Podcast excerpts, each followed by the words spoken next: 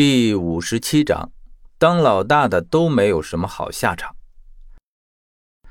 林勉站在门旁的阴影中，存在感很弱，但他眼神中明亮的笑意却极为自信从容，就像他才是这个房间中最有控制力的人。此时此刻，在近距离欣赏自己的杰作的时候，他确定有着自傲的资本。刘长乐敏锐地从林勉身上捕捉到一些危险的气息。让他感觉到有些不安，于是就沉默着保持距离。魏征一看到小白，也就猜到了林勉的身份，皱眉举起枪，小心地提防着。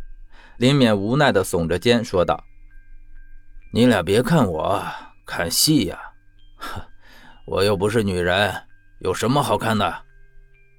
说着，从衣兜里抓出把瓜子儿，津津有味地嗑了起来。还看热闹不嫌事儿大的，冲着敏哥喊道：“你倒是开枪清理门户啊！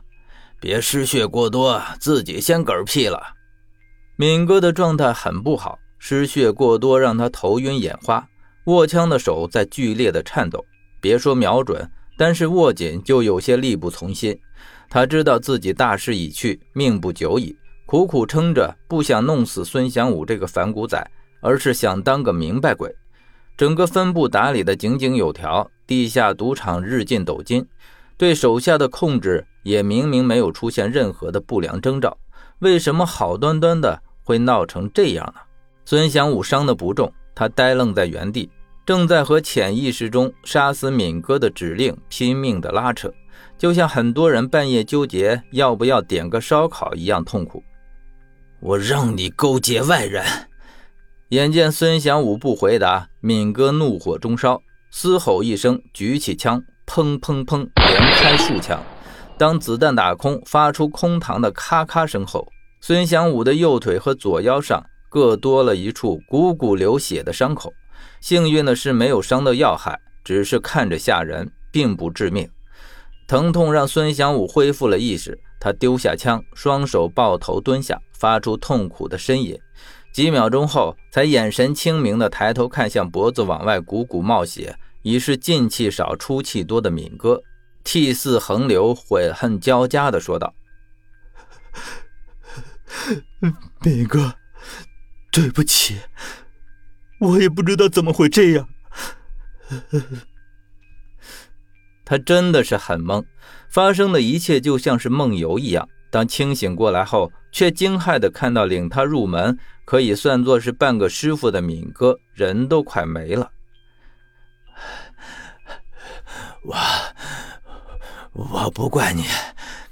敏哥的瞳孔已然开始涣散，恍惚中感觉自己回到了朝思暮想的东南亚的丛林中。他伸手抚摸着并不存在的椰子树，断断续续的道：“当年，当年我干掉老大。”才成功的上位，现在终终于终于轮到我了。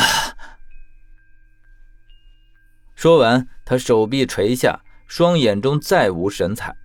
孙祥武跪在地上嚎啕大哭，这场戏以悲剧收场。唉，当老大的从来就没有好下场。林勉手一扬，把瓜子皮撒到地毯上，拍手点评道：“嗯，好一个胸前地宫的感人场面，我差点落下泪来。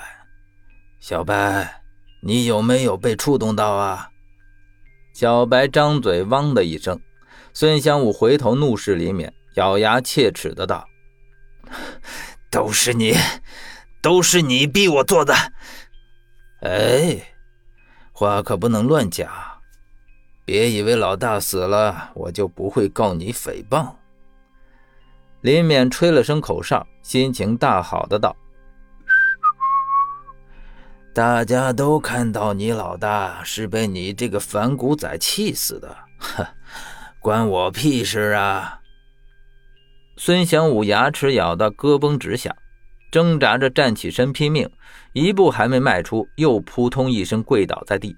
一路打到这里，他早他早已脱力，靠的是催眠的效力才能坚持住。这时恢复清醒，过度疲乏让他全身肌肉痉挛，身上的多处伤势也严重影响到行动，根本就无力再跟人动手。林勉吩咐道：“小白，去看看他，别让他想不开，自我了断了。”小白迈步到孙祥武身边，两只前爪按在他的颈椎处，俯下身，呲牙发出凶狠的呜咽。林勉转身看向刘长乐和魏正义。你俩不介意等我几分钟吧？不，我很介意。刘长乐看向小白，态度强硬的道：“我们接到了找回小白的委托，既然收过钱，事情就不能不做。”呵呵呵，看来你是很有原则的人。我最喜欢和你这种人交朋友。”李勉痛快的答应道。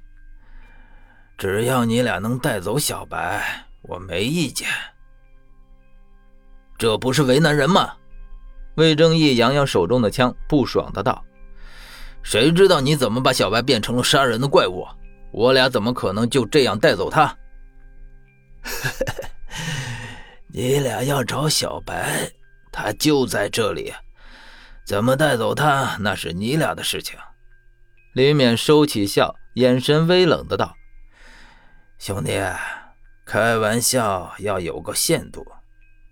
你不会指望我把小白给你们送上门吧？谈不拢，那就不用再谈。很多时候，拳头比言语更有说服力。刘长乐往前跨出一步，挥拳就向林勉的脑袋砸去。早有准备的林勉后撤的同时，右手一扬，鱼龙银锁坠下，在刘长乐面前晃悠着。镂空的鱼鳞缝隙中。挥洒下一片肉眼难以分辨的红色粉末，空气中立时弥漫开淡淡的馨香。刘长乐躲避不及，闻到香味后，直觉的眼皮发沉，浑身乏力，想要昏睡过去。恍惚中，耳旁传来林勉低沉柔和的声音：“睡吧，不要抗拒身体的疲乏，你需要休息。当我数到三。”你将陷入深沉的睡眠。